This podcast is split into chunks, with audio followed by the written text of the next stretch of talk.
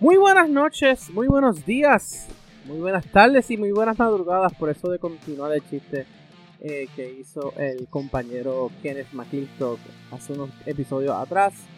Mi nombre es el doctor Edwin Josino. Bienvenido a otro programa, a otro episodio de este tu podcast favorito de historia de Puerto Rico y el Caribe. Esto es Historiando PR.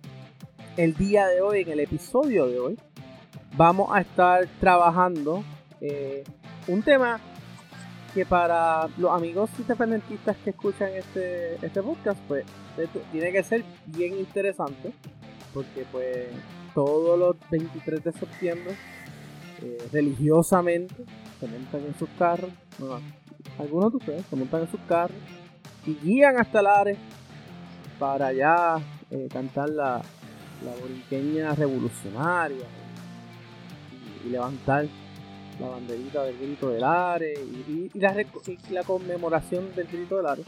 Pero el 23 de septiembre también hay otros eh, otros eventos que, ocurri que ocurrieron el 23 de septiembre, como por ejemplo el asesinato político de, de el machetero, este, del líder de los macheteros, eh, Filiberto de Barrios eh, Hormigueros, y también la fundación de Arte Ahora y Siempre Colegio. Así que eh, muchas cosas eh, ocurrieron el 23 de septiembre. Así que por eso es que el tema del día de hoy es el 23 de septiembre.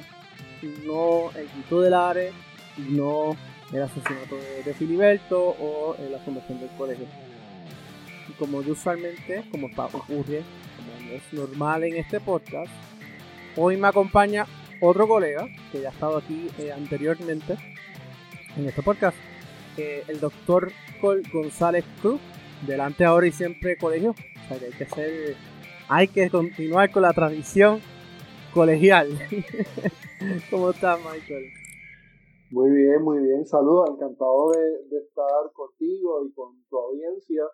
Gracias por invitarme a, a compartir, ¿verdad?, sobre este tema de los 23 de septiembre, ¿verdad? Que, relacionamos con eh, diversos eventos históricos, económicos, políticos y, culturales. Eh, de verdad que estoy muy agradecido de, compartir este espacio contigo. Michael, eh, la última vez que, te tuve por aquí, estábamos creo que hablando de, de la invasión del 1898, ¿verdad?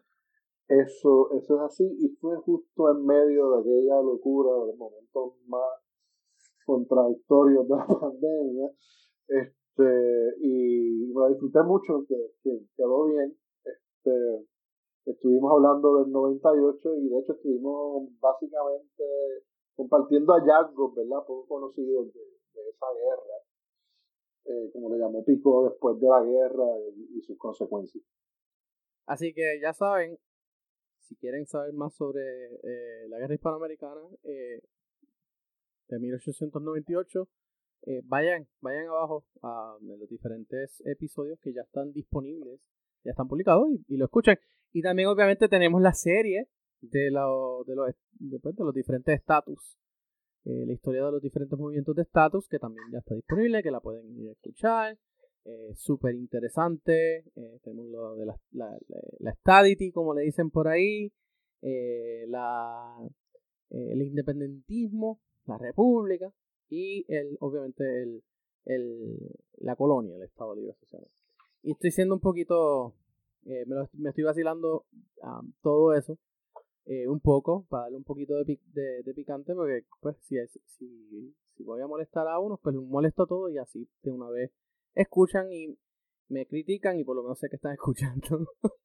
ok, no, ya, fuera de broma, vamos, vamos, vamos a cogernos serio. Sí, vamos a ponernos serio que esto, que este podcast se supone que es uno serio, no se supone que esto sea eh, un, podcast de, de, comedia. Ok, dicho eso, eh, vamos a empezar por, por Lares.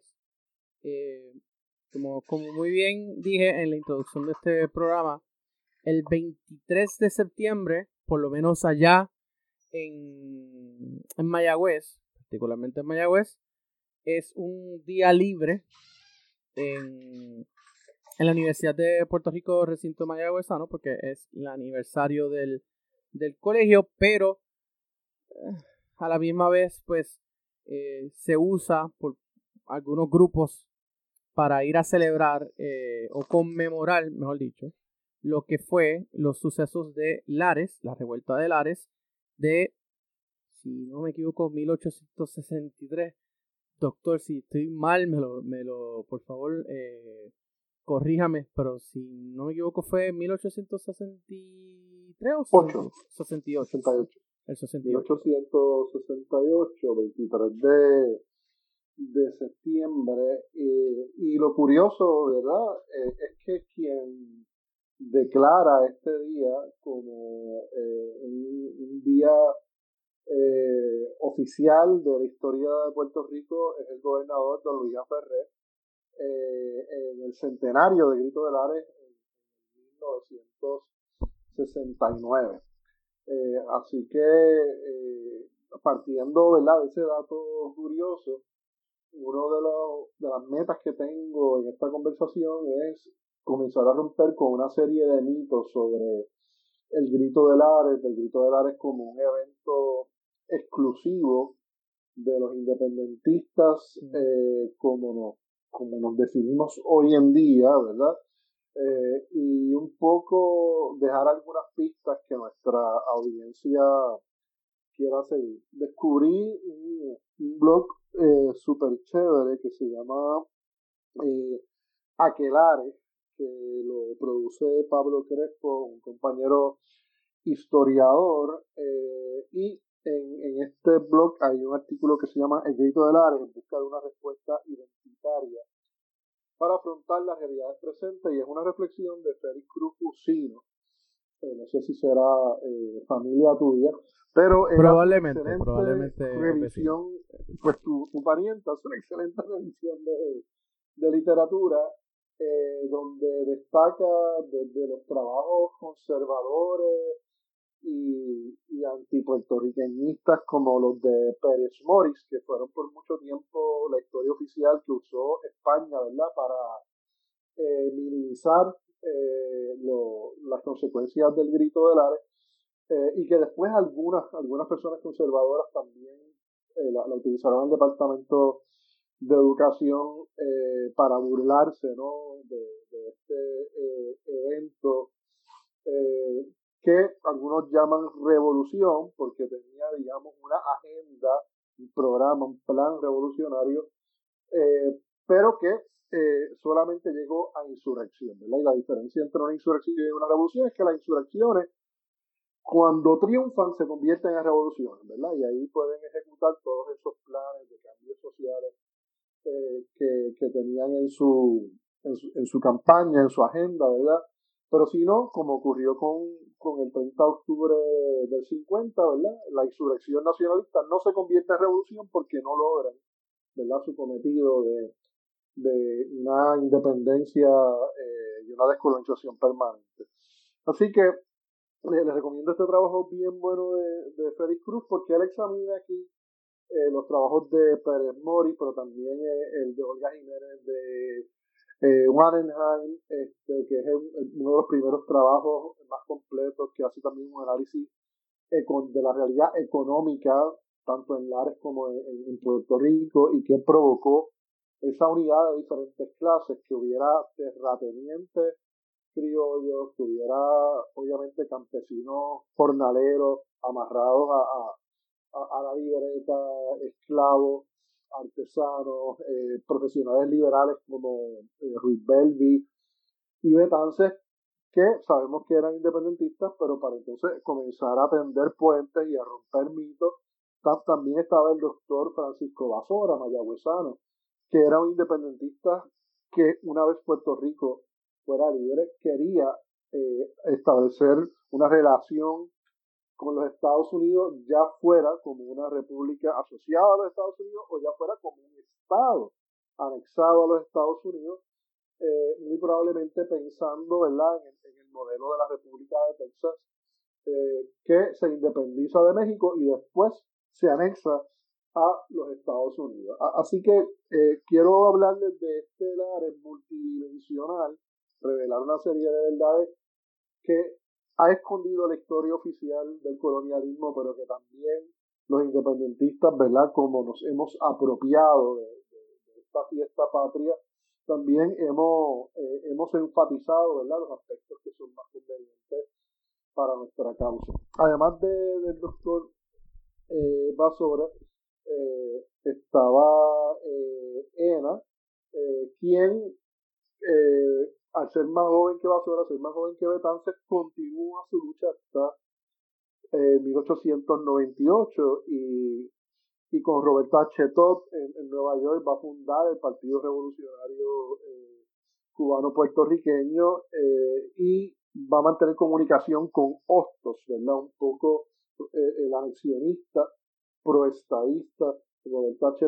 y Eugenio María de Hostos van a continuar esa lucha por la descolonización.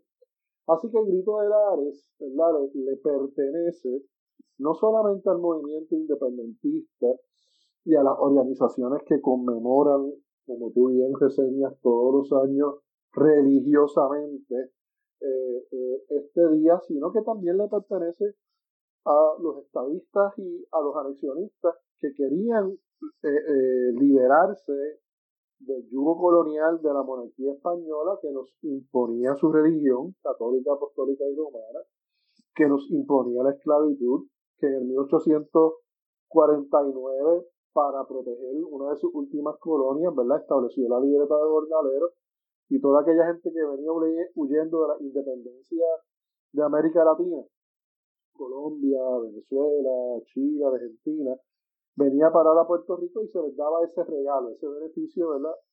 Eh, de, tener esos campesinos que eran propietarios y que fueran usados como, literalmente como siervos, a los que supuestamente se les pagaba, pero en esa libreta se apuntaba los días que trabajaban, las deudas que tenían con el terrateniente, y si no se saldaba esa deuda, ese campesino literalmente se convirtió en un siervo y tenía que seguir trabajando y no tenía libertad de movimiento y, y, y eso lo que hizo fue que prolongó eh, esas relaciones económicas y políticas feudales de la corona española en Puerto Rico. Así que por eso eso explica, ¿verdad? Por qué teníamos eh, empresarios, comerciantes, eh, terratenientes que querían industrializar y modernizar a, Puerto Rico involucrados en el grito del área y obviamente a los campesinos jornaleros que querían abolir la libertad y los esclavos, ¿verdad? Que se les iba a garantizar la libertad. Y ya Betance y Rinaldi habían demostrado en su campaña abolicionista desde invertir sus fortunas en, comprar la libertad de los esclavos en, eh, las pilas bautismales para, para al ser, ¿verdad? Todavía no ser cristianos, miren cómo era esto, pues costaban menos, pues así podían liberar a más eh, recién nacidos ya, ya la, la, comunidad esclava tenía confianza en Ruiz Belvi y en Betance. Ahora, este, este grito de, de cambio social, de independencia, de justicia, eh, estalla en el 68, pero lo podemos ver desde el 1811 cuando eh, el, el obispo Arismendi ¿verdad? le da su anillo a Ramón Power y Giral, que se va como representante de Puerto Rico a la corte. Y mucha gente se olvida de Chente Méndez, pero Chente Méndez era el líder de los artesanos, de los obreros urbanos de eh, Mayagüez, eh, San Germán, ¿verdad? Los, las ciudades más prósperas de este cabildo, del cabildo de San Germán. Y le dicen a a, a Power Giral, dile a la Corte que si no nos conceden, y esto lo vamos a amarrar con el Colegio de Mayagüez, la eliminación de los impuestos sobre la carne, si no nos permiten votar eh, por los demás impuestos, si eh, no, no podemos elegir libremente, ¿verdad? A los, a los alcaldes, los funcionarios de los municipios, los jueces, por ejemplo, eh, y, y, no se establece un instituto técnico y vocacional eh, en, en, San Germán, que, ¿verdad? que era el Cabildo del Oeste, nos vamos a declarar Cabildo abierto, es decir, vamos a declarar la independencia de la Corona Española.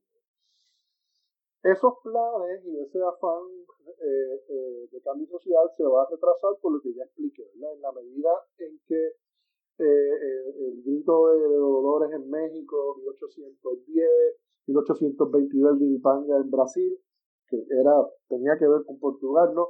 Pero cada uno de esos movimientos independentistas se va logrando.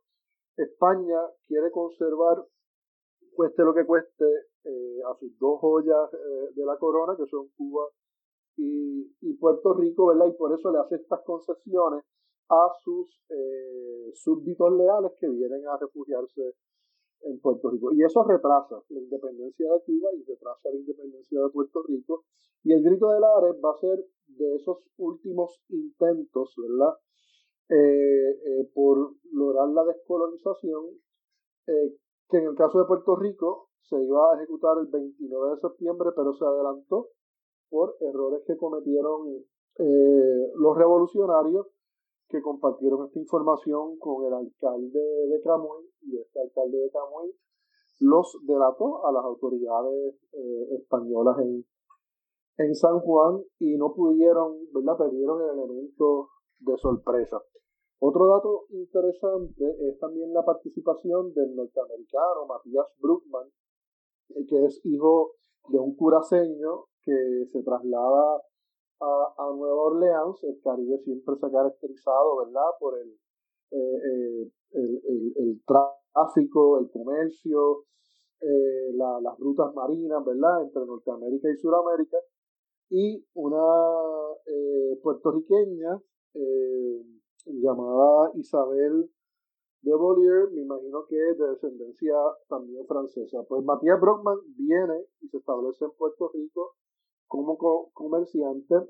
El venezolano eh, revolucionario, independentista, se establece eh, en Puerto Rico, que es Manuel Rojas, eh, y, y, conjunto a su hermano Miguel compran una finca de 300 cuerdas de café y con eh, a través de su trabajo y del trabajo de los campesinos y de los esclavos se, convierte en una familia próspera que eh, de la misma forma que lucharon por la independencia de, la Gran Colombia, eh, Venezuela, Colombia, Ecuador, Perú y Bolivia, querían ¿verdad? que esa lucha se diera aquí que, y que Puerto Rico se modernizara, hubiera una abolición de la, de la esclavitud, del servilismo y y se nos olvida que, que, la mayoría de los movimientos independentistas decimonónicos lo que querían era derrocar la monarquía y establecer una república libre, soberana, de libre mercado, industrializada y capitalista,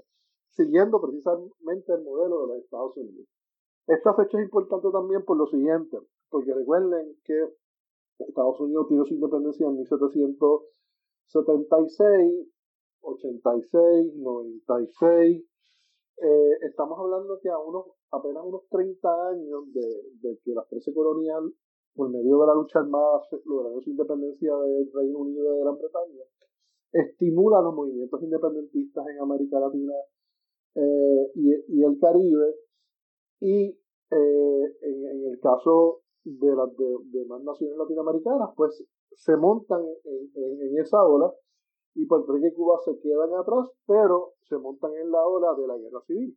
Estados Unidos se divide, ¿verdad?, entre un noreste industrializado, eh, liberal, eh, antiesclavista y un sur de, que quiere mantener la plantación, la economía de la plantación, la economía de la esclavitud, y pierde, ¿verdad? Pierde la confederación Así que eh, están pasando ¿verdad? grandes movimientos sociales y económicos en este momento que se lanza el grito del área y que tiene participación, como le dije, de, norteamericanos que tuvieron un rol protagónico con Matías Bruckman y los hermanos Rojas que eran eh, venezolanos y dicho sea de paso, un, detallito curioso, eh, casi, como, casi como una novela, ¿verdad?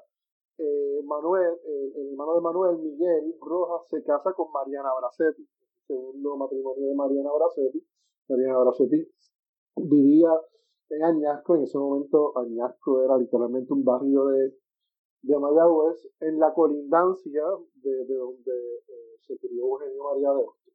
Y Mariana Bracetti, que la, que la llamamos brazo de oro y que la dedicamos coser la bandera del grito del Ares, la primera bandera puertorriqueña, se dice, eh, además de ser eh, eh, sastre o costurera, ¿no? Algo pues como que siempre le adjudicábamos ese papel a la mujer, en realidad era una mujer educada por encima de la media, no solamente de las demás mujeres, sino de, de, la mayoría de los puertorriqueños.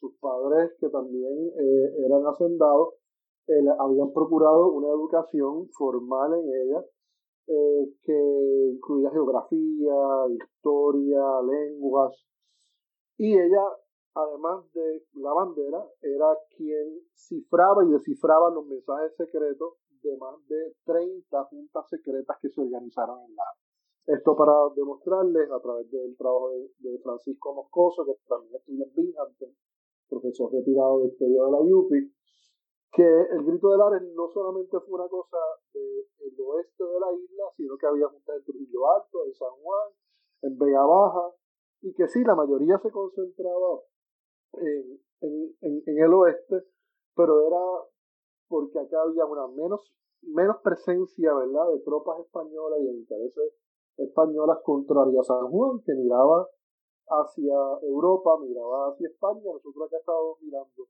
al sur hacia Latinoamérica y, al norte hacia nuestros vecinos, los Estados Unidos.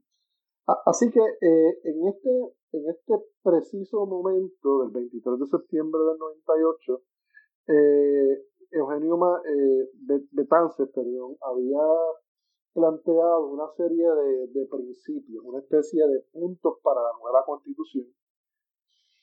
Y sabemos que todos conocemos el de la independencia, pero ¿qué les parece la libertad de empresa? ¿Qué les parece la libertad de culto? La libertad de reunión, la libertad para votar sobre los impuestos, la libertad de escoger a los oficiales electos, eh, el, el, poseer eh, armas, ¿verdad? Y si usted compara eso con lo que es la, propuesta revolucionaria de los Estados Unidos, tiene que admitir que, es paralela que son los mismos eh, eh, principios. Y si le añades la abolición de la esclavitud y la abolición del el servilismo, ahí te empata con que lo que se está buscando es una economía de libre mercado capitalista, industrializar a Puerto Rico, no seguir eh, sujetos y retrasados, ¿verdad?, con el modelo monárquico feudal español. Quienes pretenden minimizar el grito de dice perdieron, no se logró nada, fueron 500 personas presas. La realidad es que cuando en España tiene lugar la Primera República, brevemente, por un par de años, ¿verdad?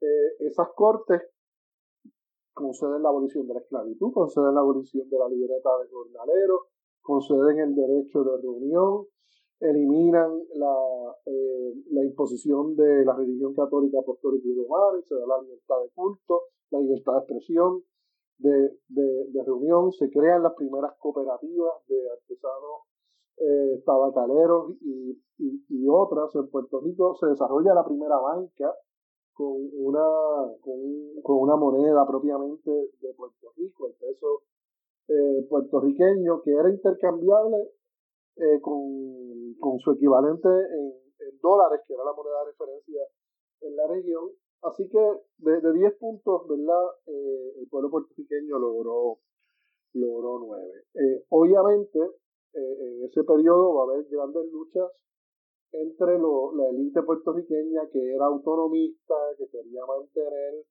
la estructura de la gran familia puertorriqueña, de la hacienda, mantener los esquemas racistas de división social, el acceso al poder y continuaban los movimientos eh, separatistas de España, tanto los que querían anexionarse a Estados Unidos como los que queríamos una república libre y soberana hasta 1898.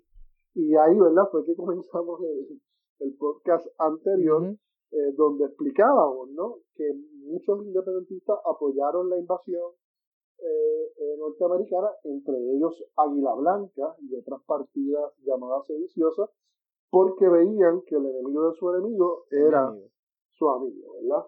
Eh, así que era una movida táctica para muchos de ellos. Y yo explicaba que Eugenio María de Hostos, que es el que ¿verdad? toma la, la antorcha que lega Ramón Emeterio Betance y, y Ruiz Belvi, eh, y Roberto H. que toma la, la antorcha de Basora y, y de ENA siguen conspirando y se reúnen con el presidente McKinley y le dicen al presidente McKinley, presidente, usted debe concederle un plebiscito, estabilidad o independencia, porque su nación, ¿verdad?, que es el porte estandarte de la democracia en el mundo, si mantiene a Puerto Rico como una colonia, se convierte en un imperio.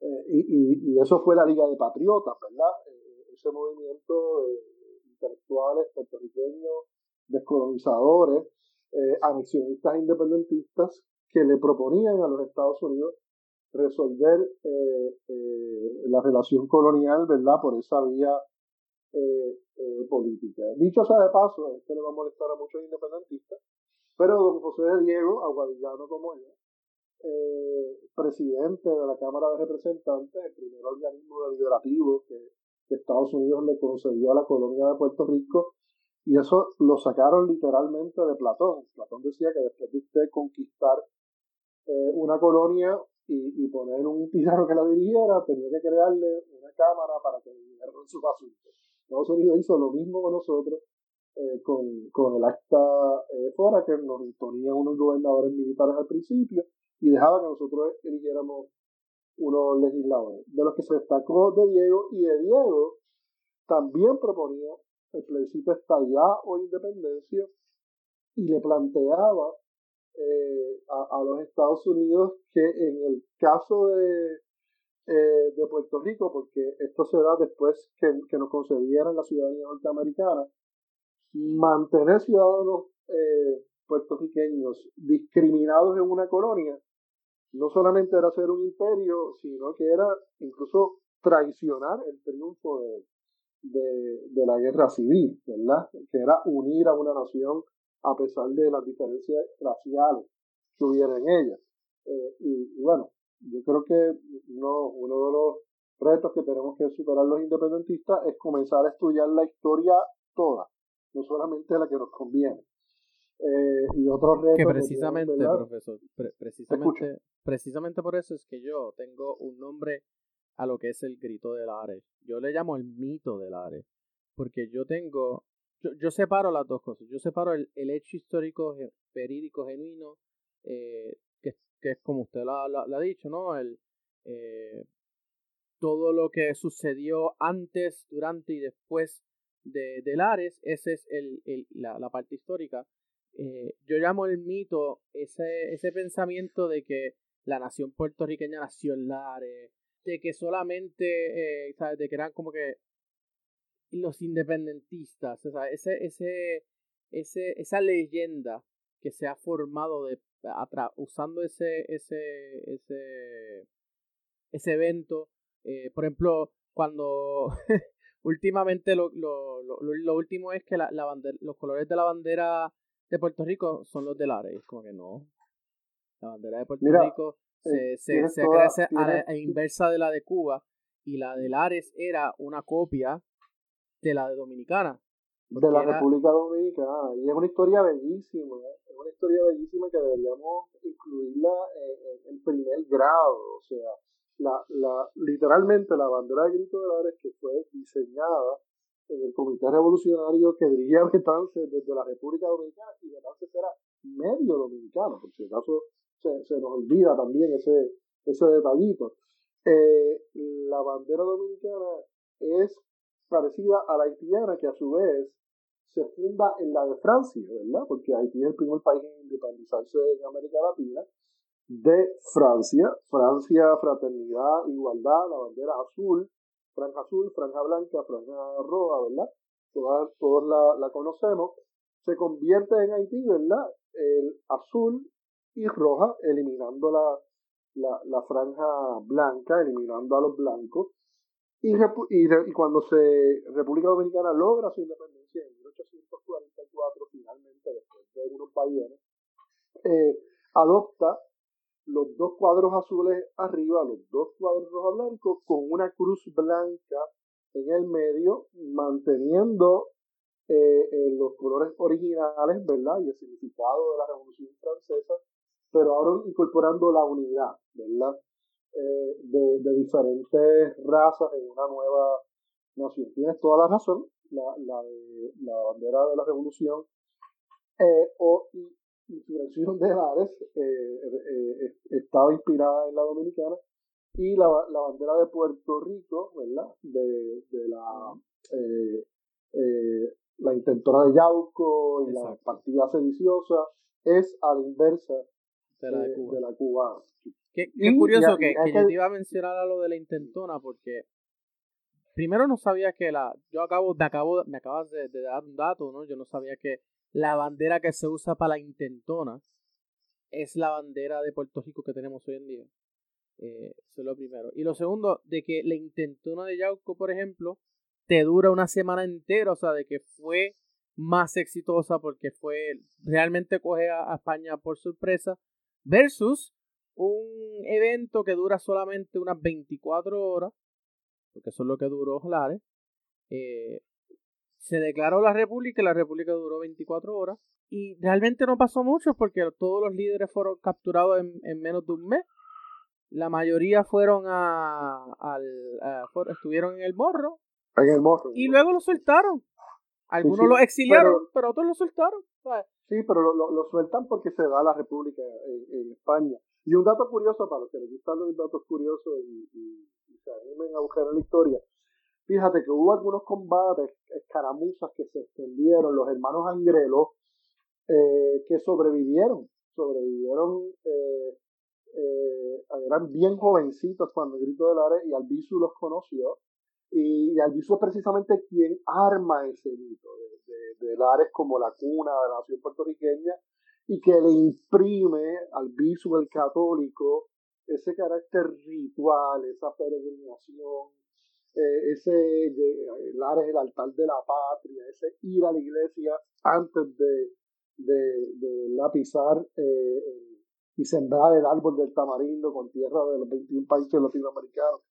Eh, así que sí, de acuerdo contigo, hay una mitificación de, de, de pero hay, muchas hay muchas cosas que podemos aprender No, no, no, definitivo. Hay cosas que podemos aprender del evento, pero lo que yo, lo que yo como historiador no me pre, o sea, no me, no, no comprendo, bueno, sí lo comprendo, pero o sea, yo como historiador tengo que cuestionar ese, e, ese, esa mitificación, porque a la vez que nos, por ejemplo, a la vez que estamos criticando, por ejemplo, los mitos del Estado Libre Asociado de Puerto Rico y de su creación y de que él lo mejor de los dos mundos y, y la ciudadanía, la, la, común defensa, la común ciudadanía, etcétera, etcétera.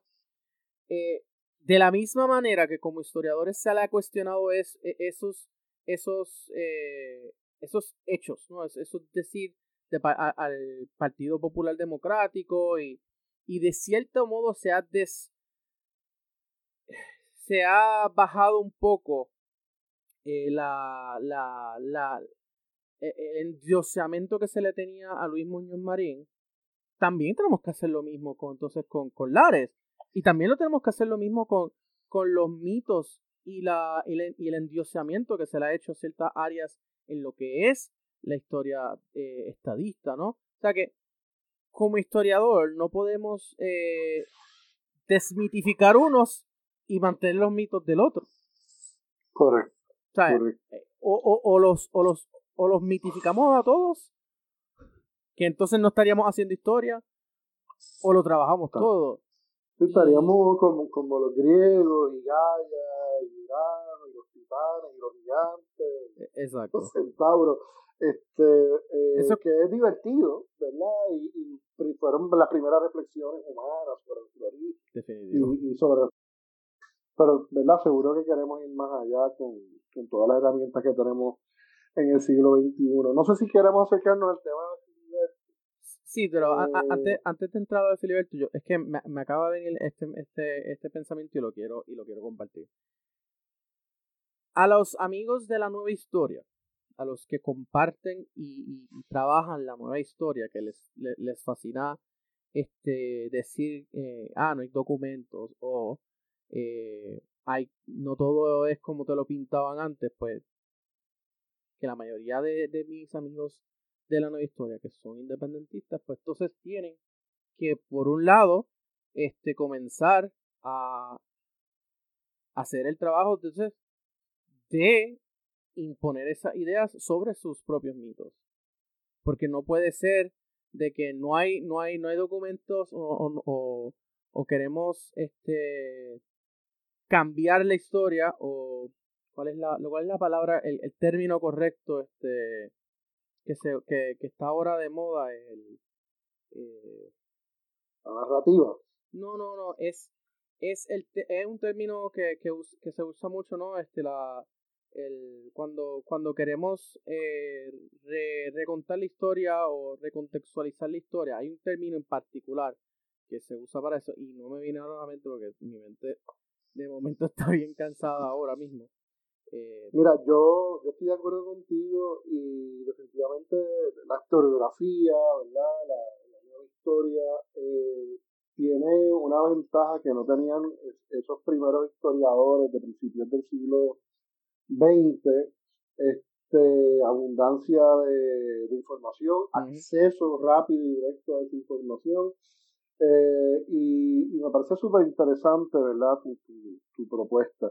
Dicho sea de paso, eh, la, la, aquí todos sabemos que la, una de las banderas originales del Grito del Are se encuentra en nuestro museo de, de eh, arqueología eh, y antropología cultural del recinto universitario de Río Piedra, ¿verdad? Eh, eh, qué maravilla, pero la otra bandera original que se preserva eh, está en el Alcázar de Toledo, en España, que es un museo militar que recoge parte de la, de la historia de las Américas y de la incursión y colonización de las Américas. y, y, es una maravilla, ¿no? Ver, ver cómo eh, podemos ver físicamente ¿verdad? Eh, evidencia de, esta gesta ¿verdad? patriótica que le pertenece a todos los puertorriqueños, no solamente a los independentistas. Y te quería hablar de, de Filiberto y quizás terminar eh, amarrando esto con, con el Colegio de Mayagüez, porque precisamente el último discurso de Filiberto en el 2005 eh, era un discurso lleno de preocupación, de angustia, de frustración de parte de Filiberto, eh, porque se dio una controversia dentro del independentismo que hoy en día hubiera sido un escándalo con Facebook y Twitter, hubiera sido, pues, imagínate tú, no, quiero olvidar ejemplos, pero había una campaña bastante baja eh, donde eh, el, liderato del PIB decía que fuéramos alares sin populares, ¿verdad?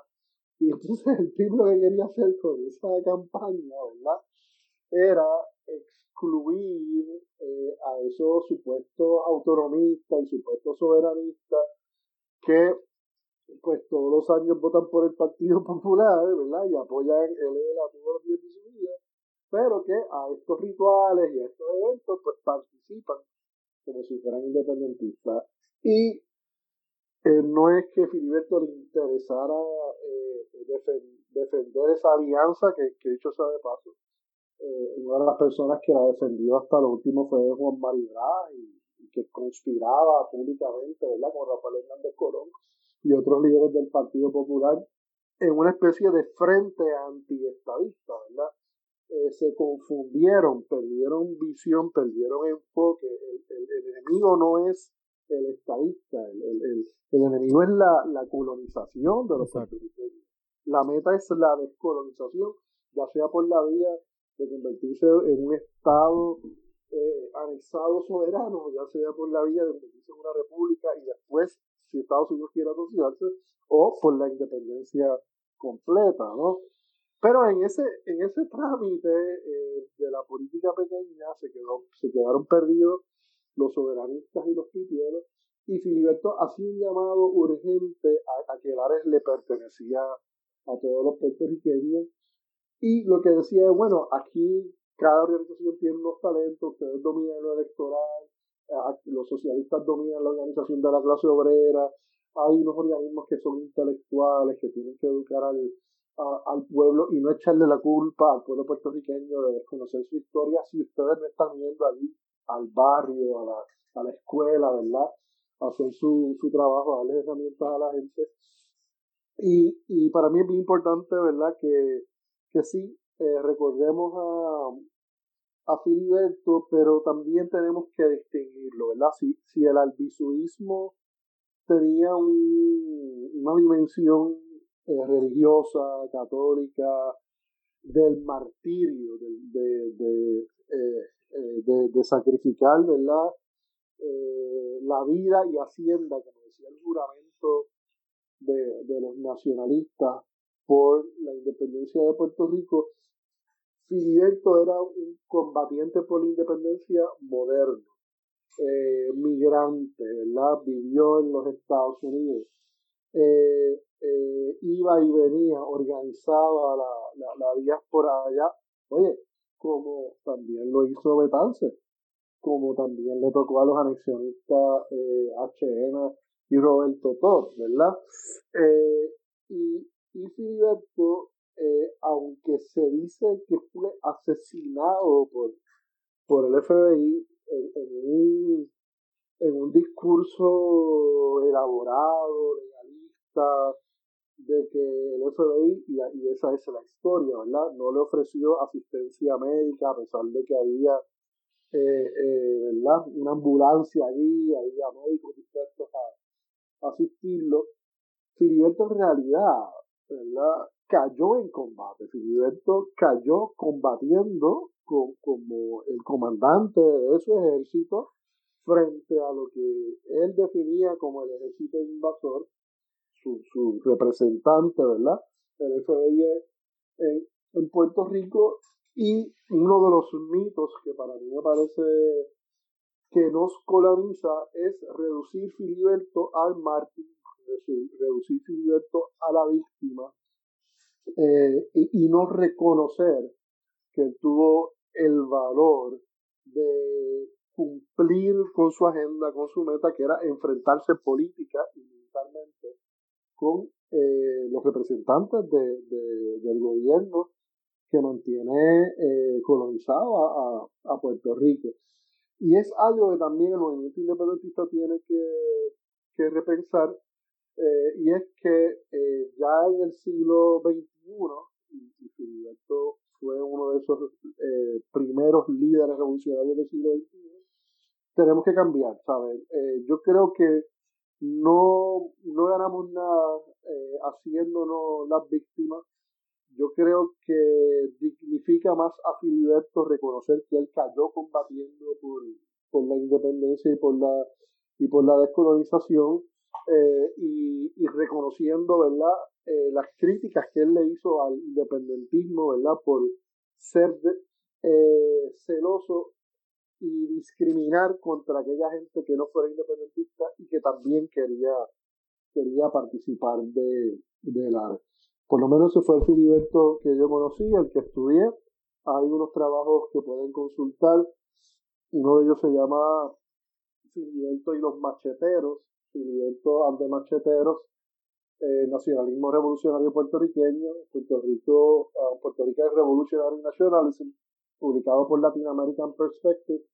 Lo pueden bajar gratuitamente en mi página de academia, si buscan Michael González Cruz en academia, ahí pueden bajarlo gratuitamente, el mismo que se publicó en la revista Latin American Perspective, eh, al igual que una versión eh, de, de mi libro Nacionalismo Revolucionario Puertorriqueño que está en PDF que no gira solamente en torno a Filiberto, pero que explica, ¿verdad?, cómo, cómo Filiberto un representante de ese movimiento clandestino y armado que surgió después de 1950, eh, a final de la década del 60, eh, eh, organizándose clandestinamente y urbanamente, ¿verdad? Muy distinto a lo que hizo el nacionalismo puertorriqueño, lo que ocurrió en la Revolución Cubana y, y, y otros lugares.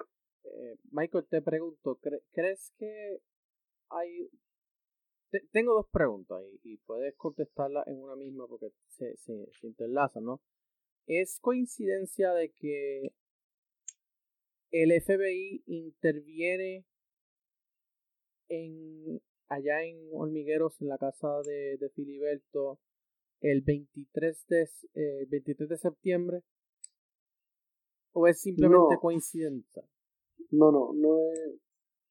No, no, yo no creo, eh, después de haber estudiado este asunto por más de 20 años eh, eh, y haber publicado sobre este asunto, la, la, las luchas por la descolonización o eh, la agenda de un Estado por mantener su poder colonial sobre, sobre otra sociedad es una lucha planificada, se, se, determina una estrategia a largo plazo para lograr el objetivo, unas tácticas, y escoger el 23 de septiembre tenía el propósito de derrotar moralmente al independentismo eh, puertorriqueño y al movimiento de descolonización que va más allá del independentismo, eh, pues demostrando que yo tengo el poder y la capacidad político-militar de, de,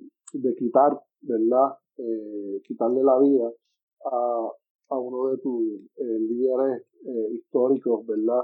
Que más eh, llama la atención en aquel momento, ¿verdad? Hasta el 2005. Recuerda que un mes antes él concedía su última entrevista de radio clandestina, WPAB, al historiador José Díaz Torres, director de noticias de PAB 550, una entrevista que duró más de cinco horas, que se transmitió cinco días a la semana por una hora, donde Filiberto ahí comenzaba a denunciar eh, la deuda ilegal, la deuda extraconstitucional que había incurrido en Puerto Rico, que ya comenzábamos a, a, a, conocer los puertorriqueños que nosotros vendíamos bonos, que habíamos vendido bonos que no estaban garantizados por nuestro presupuesto, que los, los bonos de nosotros comenzaron a bajar de precio, que no nos prestaban más. Era el momento de el gobierno compartido entre Aníbal y la legislatura eh, del PNP cuando se aprueba por primera vez un impuesto sobre la venta. Eh, eh, comenzó a ver la crisis económica que estamos teniendo ahora, la crisis fiscal y política que estamos teniendo ahora y denunciarla. Eh, yo creo que ahora, si escuchamos esa entrevista de, final de agosto del 2005, va, vamos a decir, Filiberto era un visionario. ¿Qué, qué estaba leyendo Filiberto? ¿Qué fuentes de información, qué inteligencia tenía Filiberto para estar haciendo esos planteamientos y precisamente para invitarnos a, a salir fuera de la caja político-partidista y unirnos como pueblo para enfrentar esa grave crisis económica y política que se ha avecinado. Eh, así que yo, yo pienso que no es casualidad. Este, que fue un golpe duro, tenemos que eh, admitirlo. Curiosamente, ¿verdad? para aquellos que tengan interés en este tema, tienen que leer eh, eh, de, de, Pedro Juan Soto, la, la Sombra Lejana, una novela donde el profesor Pedro Juan Soto, que es el papá de Soto Arribí, uno de los mártires del Cerro Maravilla, eh, crea un personaje que es un maestro de historia que se ve en un crucero de San Juan a San Juan. Y en el crucero se crea el rumor de que ese maestro que tenía barba y que era muy reservado era Filial. Y ahí se, se, da un diálogo con otro pasajero que es un ciudadano de Yauco, que a pesar de ser conservador, eh, anexionista, descubre que es una persona que apoya a Filiberto que lo admira y, que le dice a, este maestro, mira, Filiberto tiene una encerrona al gobierno de Estados Unidos, porque si lo matan lo convierte en un mártir, si lo meten preso van, a tener a otro Mandela, ¿verdad? Eh, y recuerden que eh, en el 99 se había resuelto la excarcelación de los macheteros y de los miembros de la FARC con el perdón del presidente Clinton.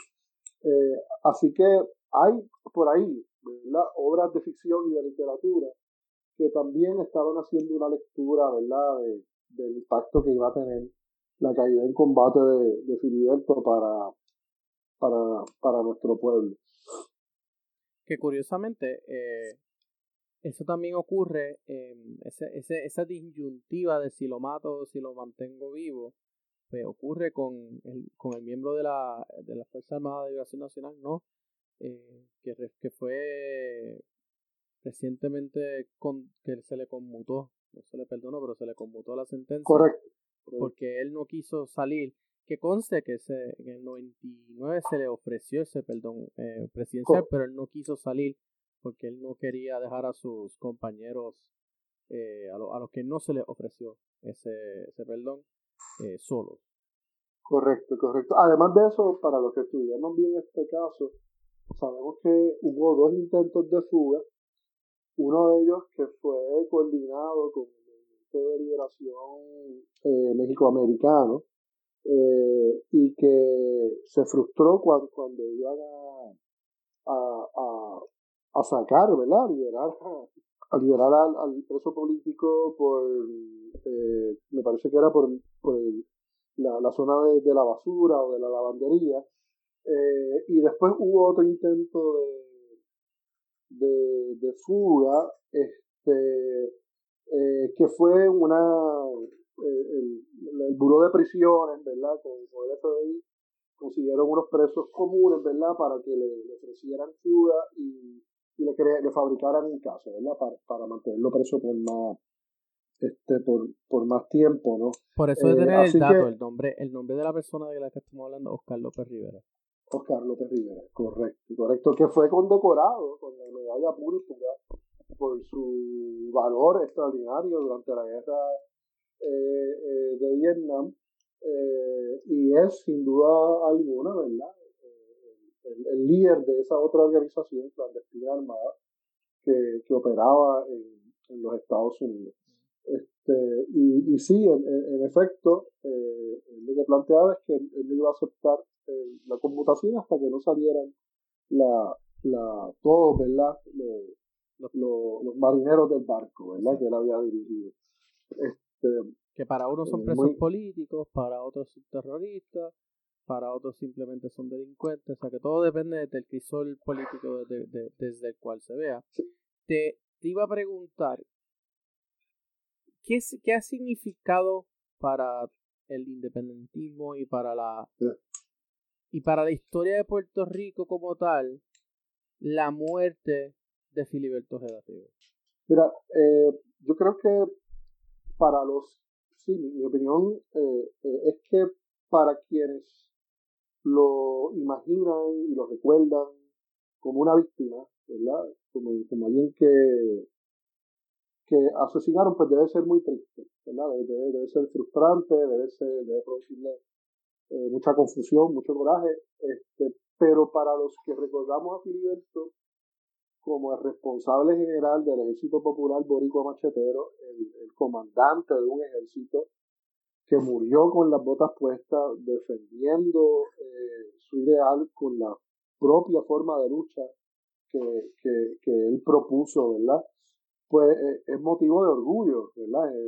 es motivo de, de, de, de, que creó él mismo su espacio en la historia del proceso de descolonización de, de Puerto Rico. Podemos estar de acuerdo o no podemos estar de acuerdo eh, con sus métodos, pero definitivamente dejó una huella más allá de lo común y de lo, y de lo corriente. Este, eh, hay, hay todavía muchas cosas que, estamos, en proceso de, escribir y eventualmente se, se publicarán. Sí tengo una, una nota corta eh, que se titula así mismo Filiberto cayó combatiendo, eh, que se publicó originalmente en Claridad, pero ya no se puede acceder a través de Claridad. Y la pueden ver también en mi página de academia eh, eh, gratuitamente, eh, donde precisamente yo planteo que, contrario a lo que, a la historia que, que proponen algunos abogados, de que Filiberto estaba tocando trompeta, lo que me parece ridículo, y que no es probable con la evidencia que había en la escena, evidencia tanto de Ciencia Forense de Puerto Rico como de la Evidence Recovery Team del FBI, eh, Filiberto no andaba vestido de uniforme todo el tiempo, todo lo contrario, andaba para poder mezclarse con la población y no ser reconocido. No andaba con las botas puestas todo el tiempo, no andaba armado todo el tiempo. Filiberto tuvo inteligencia, e información de que ese ataque venía, decidió quedarse allí, eh, decidió defender su morada, su casa, eh, su, su, propiedad, ¿verdad? Su castillo, eh, digamos en los Estados Unidos, la ley de defensa del castillo, y, eso, y eso fue lo que hizo. Ahí, ahí pueden ver un poco mis argumentos. Hay un documental muy bueno que se llama Filiberto, que recoge sobre todo aspectos de la vida desconocida de Filiberto.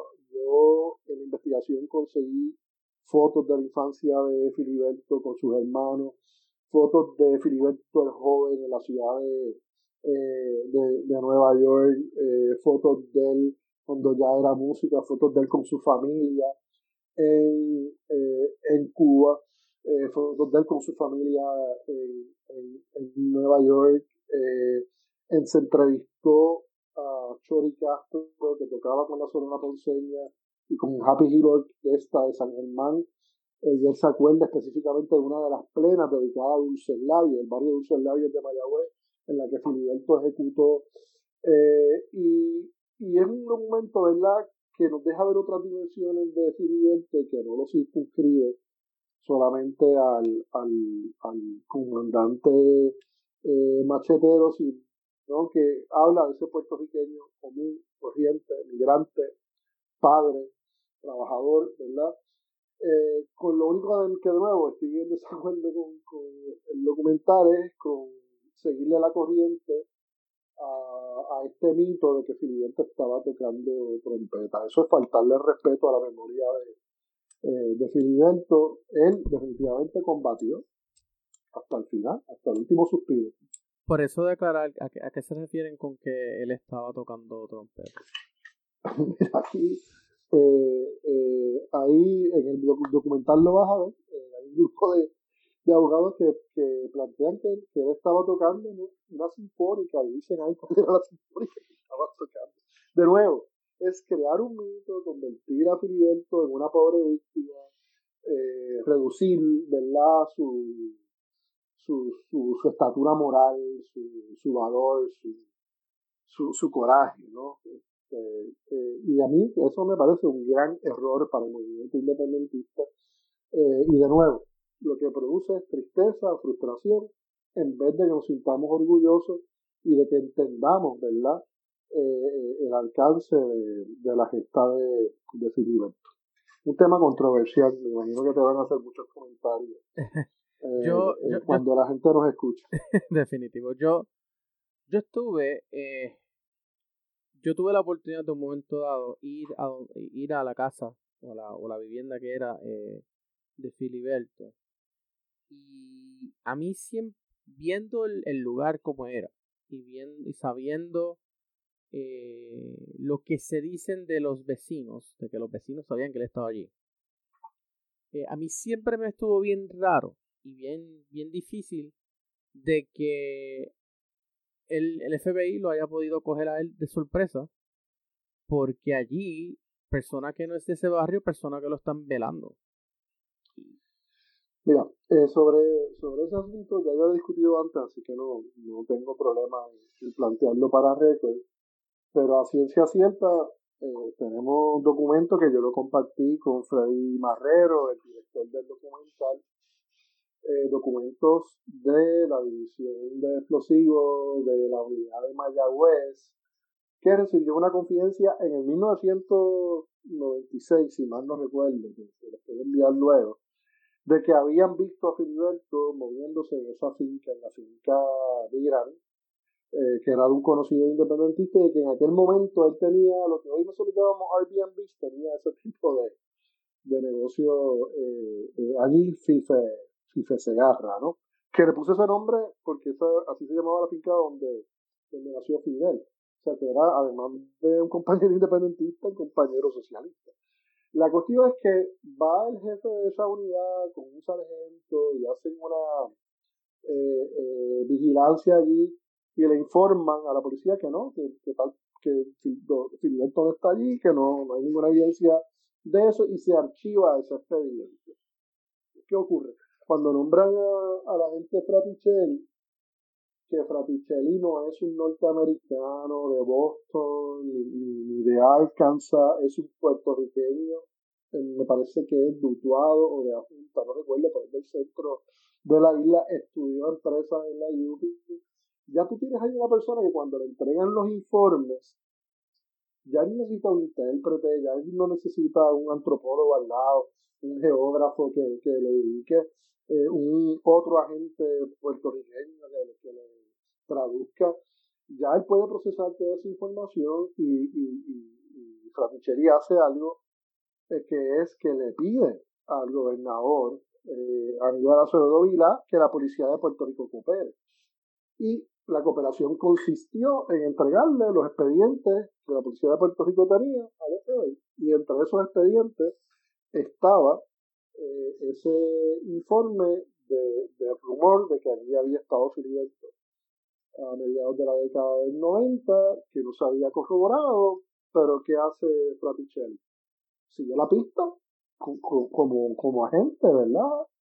Eh, para eso está entrenado, ¿no? Y me imagino que habrá seguido eh, otras cientos de pistas, ¿no? Eh, sobre lugares donde posiblemente podía estar este eh, Filiberto. Una reportera de New York Times que planteaba que, que, lo, que lo habían visto cerca de, del año 2000 cuando estaba la lucha de 10 que lo habían visto en la ciudad de Nueva York. Me imagino que habrán buscado debajo de todas las piedras. Esa, esa colaboración con el FBI, eh, para mí que fue clave para que pudieran ubicarlo con el conocimiento del campo directo que tiene Fraticelli, eh, con toda la nueva tecnología eh, que ya está eh, disponible, ¿no?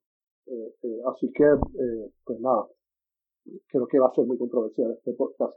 no, tranquilo, la, la, controversia en este caso es, positiva, ¿no? Porque estamos, estamos, estamos brindando eh, hechos corroborables de documentación. Estamos haciendo historia, ¿no? Ese es el punto de este podcast, es el arte de hacer historia. No es, no es, eh, pues me invento el mito y, and I run with it. Um, Mira, yo, yo, yo termino, eh, yo termino mi, mi, primer libro de Nacionalismo Revolucionario de Puerto Rico pidiéndole a, la gente que tenga pistas, que tenga fotos, que tenga eh, recuerdos, que que los documente, que los comparta. Se supone que hubiera una fundación de Filiberto de Río que nunca he visto trabajo de ellos. Yo pensaba que ahí se iba a copiar eh, datos, información que permitiera que otros investigadores, ¿verdad? Este, eh, eh, colaboraran y, ayudaran a, a, documentar esta parte, ¿no? Este, esta pieza de rompecabezas de nuestra historia. Espero que sea así, espero que eventualmente podamos continuar eh, aumentando el conocimiento que tenemos sobre, sobre Filiberto, de Michetero, la lucha por la independencia y la descolonización de esta forma y de otra forma, también de la forma de, de buscar la unidad, como la buscaron Eugenio María de Hostos eh, eh, y, y, Roberto H. buscando un plebiscito de estadía o independencia. No sé si tienes unos minutos para lo del colegio de Mayagüez. Sí, sí, no, todavía, todavía tengo par de, minutos porque yo no, yo no me imaginaba que, o sea, yo me imaginaba que esto, que este podcast iba a ser un poquito más extenso, pero sí quería hacerte una última pregunta. Eh, en términos de históricos, con la muerte de Filiberto, ¿es el, el fin o, se, puede, se puede considerar como que es el fin de la búsqueda de la independencia de Puerto Rico por vía de la, de, la lucha armada? Eh, yo creo que no existe una persona actualmente en Puerto Rico o un grupo de personas que tuviera el entrenamiento, la experiencia y el conocimiento, ¿verdad? la formación político-militar que tiene que tuvo Filiberto para, para continuar eh, eh, ese, ese tipo de, de, lucha en Puerto Rico. Ok, pero no es... Puede, que, puede que exista, pero yo no los conozco. No he leído de ellos, no sé. Para mí que, que, que, que no, no lo veo viable. No veo a, una persona o un grupo de personas que sea comparable con, la experiencia eh, que tenía Filiberto Gaviria. Bueno, entonces vamos a hablar sobre eh, la fundación de la UPR de Mayagüez y, que también es un 23 de septiembre. Yo, no sé si eso también fue a propósito en relación a, lo del grito del Are o si simplemente eso fue una, una, una coincidencia histórica como de esas, como esas que pasan mucho. Pero no, no, no, no, no fue coincidencia tampoco. De nuevo, ¿verdad? La historia se construye, se construyen los mitos, se construyen los altares, eh, este, las narrativas. Eh, yo creo que Mario Cancel ha hecho un trabajo extraordinario, ¿verdad? Eh, siendo crítico con la nueva historiografía puertorriqueña. Dicho sea de paso, yo he aprendido muchísimo de él, mucho de lo que he aprendido sobre las coincidencias entre el movimiento accionista y el movimiento independentista, tanto de finales del siglo XIX como hablamos hoy, como de principios del siglo XX, eh, de Hostos en adelante, ha sido a través de, de su obra. Eh, él tiene un blog maravilloso. Ponga Mario Cancel Lare, ponga Mario Cancel Anexionismo, ponga Mario Cancel Independencia, que, que va a tener eh, una base de datos abundante, ¿verdad? Y, y, un análisis maravilloso. Este, yo te diría que no es coincidencia, eh, José de Diego eh, eh, es el fundador del Colegio de, Mayagüez, del Colegio de Agricultura y Artes Mecánicas. recuerden que él fue legislador del Partido Unión y llegó a ser presidente de la única Cámara, de la única legislatura que tuvimos hasta 1917. El colegio se funda en 1911, la Universidad de Puerto Rico en el 3. Eh, en el medio está la estación experimental de Río Piedra, Jardín Botánico, que solo pertenece al recinto de Mayagüez. Eh, y José de Diego lo que hace es que está continuando con esa propuesta de, don Alejo Arismendi eh, del arzobispo, del arzobispo y recientemente el nivel a, artesano de acá de, de, Mayagüez de que se creara un instituto técnico y vocacional en el oeste. Porque, contrario a lo que muchos piensan de, de, de José de Diego, ¿verdad? También está este, eh, esta falsa impresión de que todos los independentistas son socialistas, ¿no? Yo nunca me consideré eh, socialista, ni siquiera en mis años de estudiante, pero don José de Diego era un independentista que promovía el libre mercado como lo promovía Betances, ¿verdad? Era el abogado de las corporaciones azucareras y de los colonos eh, productores de, caña de azúcar eh, en Puerto Rico. Y él quería promover la industrialización de la caña de azúcar para que el campesinado pudiera salir de estar amarrado a la tierra de forma obligada, eh, eh, produciendo solamente lo necesario para su consumo y que pudieran vender su fuerza de trabajo e integrarse a una economía libre, ¿no?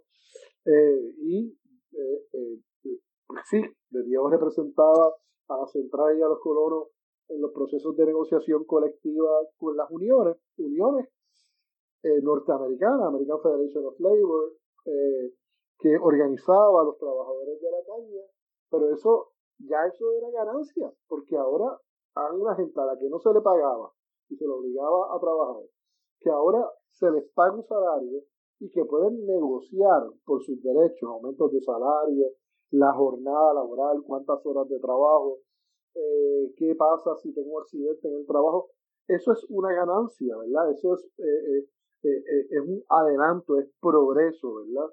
Para el pueblo eh, puertorriqueño. Pues de Diego quiere que se establezca un, recinto de eh, un colegio propiamente, ¿verdad? Eh, una facultad de, agricultura y artes mecánicas en el oeste para estimular la economía rezagada del oeste de Puerto Rico porque los españoles siempre se habían concentrado allá en San Juan, la, la capital, y se habían conformado con eso.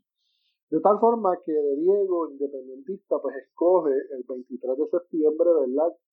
Para fundar el Colegio de, de Mayagüez y amarrarlo, ¿verdad? Con estas propuestas de cambios eh, sociales, de industrialización, de libre mercado, que proponía tanto Betances como el doctor Basora.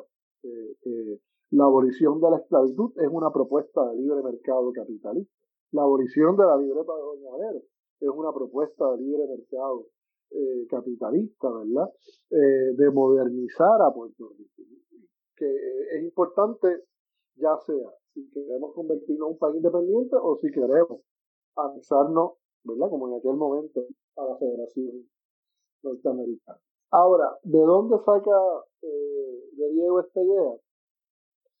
Pues tenemos que regresar brevemente a ese 1865 de la Guerra Civil Norteamericana, en la que los estados confederados del suroeste pierden esa guerra en la que querían separarse eh, de la Unión, los estados liberales eh, del noreste abolicionistas vencen.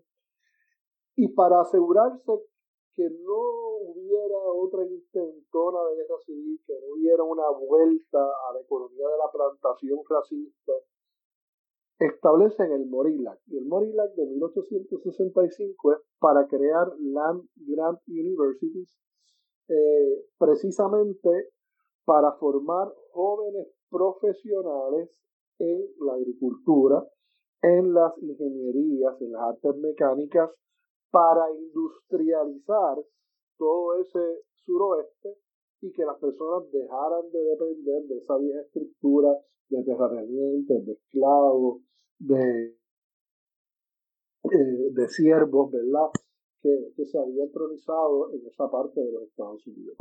Y los Land Universities también van a incluir la formación de oficiales para el ejército, Research Officer Training Corps, el ROTC, cuya idea es que los oficiales del ejército de los Estados Unidos tengan un entrenamiento universitario humanista, humanista, que sean fieles a la constitución de los Estados Unidos y que no sean fieles a un caudillo militar o político, a una ideología o a una religión, sino que como jóvenes profesionales, ¿verdad?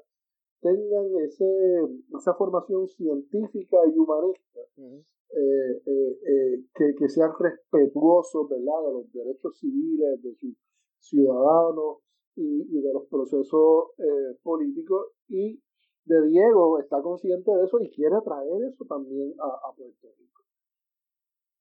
O sea, que básicamente para que eh, se, por lo menos en la parte de la noticiera, para que no, no, esos futuros cadetes no, no, cayeran en las manos de un Donald Trump. Podemos decir eso, podemos decir eso, sí. Sí, porque... un, un, caudillo religioso, un caudillo, ¿verdad? Como Donald Trump, eh, racista, correcto. Sí, porque esa, una persona que hace un auto un autogolpe y falla y luego eh, lo tienen casi endiosado como si fuese la, la segunda venida de Cristo y, y que se lleva documentos para eh, super secretos para Dios sabe qué es pues tú sabes, ese, es el tipo de caudillo de, del cual hay que, del cual se escribió y como que tengan cuidado con este tipo de gente. Correcto, correcto. Ya, ya había una previsión, ¿verdad?, de que querían construir una, una república democrática, robusta, este, que fue el modelo para, para las demás naciones que estaban en proceso de, de descolonización. Y nosotros hemos visto eh, cuáles son los efectos de no tener una educación universitaria, eh, científica y humanista en otras partes del mundo, ¿verdad? Surgen los regímenes autoritarios, surgen los regímenes eh, religiosos, ¿verdad? Eh, y, y, es una buena forma, ¿verdad? De, de uno asegurarse de, de, unos procesos de cambio social que sean inclusivos, que sean respetuosos de las diferencias, ¿verdad? Eh, pero que a la misma vez, ¿verdad? Mantenga esa unidad de propósito de una sociedad, de una, de una nación. Así que esa es la explicación de por qué de Diego propone ese 23 de septiembre para la fundación de, el Colegio de Mayagüez y de nuevo es una visión de dotar a Puerto Rico de, de los técnicos profesionales para modernizar nuestra, eh, nuestra economía, ¿verdad? Vis a vis la visión de los autonomistas que querían mantenerse en aquella vieja economía de la hacienda, de una sola religión, de una lealtad al, al patriarca, ¿verdad? Del café o del tabaco, ¿no? Este, y, y definitivamente, pues, en ese sentido, eh, José de Diego pues, era muy, muy, muy liberal. Este, y, y, honestamente no se parecería a, por ejemplo, los independentistas que son los líderes hoy del PIB, este, que giran eh, hacia la izquierda y el socialismo, eh, este, que no promueven la, eh, una economía de libre mercado, este, que apoyan regímenes autoritarios como el de Daniel Ortega o el de Maduro. Este, eh, José Diego, si hubiera visto eso, eh, hubiera, hubiera perdido, hubiera perdido eh, la tabla, ¿no? Estoy seguro que, que, que, que, hubiera orientado ¿verdad? En, en una dirección eh, a favor de la democracia ¿no? y, eh, y de respeto a, a, las diferencias. Definitivo. Bueno, doctor, ¿cree que, cree que haya algo que, que no hayamos discutido que, que se deba mencionar? No, no, muchas gracias, encantado de, estar contigo. Te deseo mucho éxito eh, en tus planes. Eh, nada, cualquier duda o pregunta me pueden contactar a través de Facebook, Michael González Cruz, Michael González Cruz, eh, o a través de Twitter, M González Cruz, M González Cruz, y en la página de Academia. Eh, eh, pueden también ver mis trabajos gratuitamente y también comunicarse por ahí. Menciona, Muchas gracias, doctor. Me, mencionaste un, un documental, ¿puedes repetirlo y, y, y decirnos dónde se puede ver? La, lo, lo, pueden alquilar en Amazon. Este, eh, se llama Filiberto.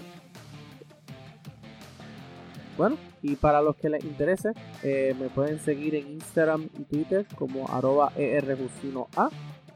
Y nada, hasta la próxima. Chao.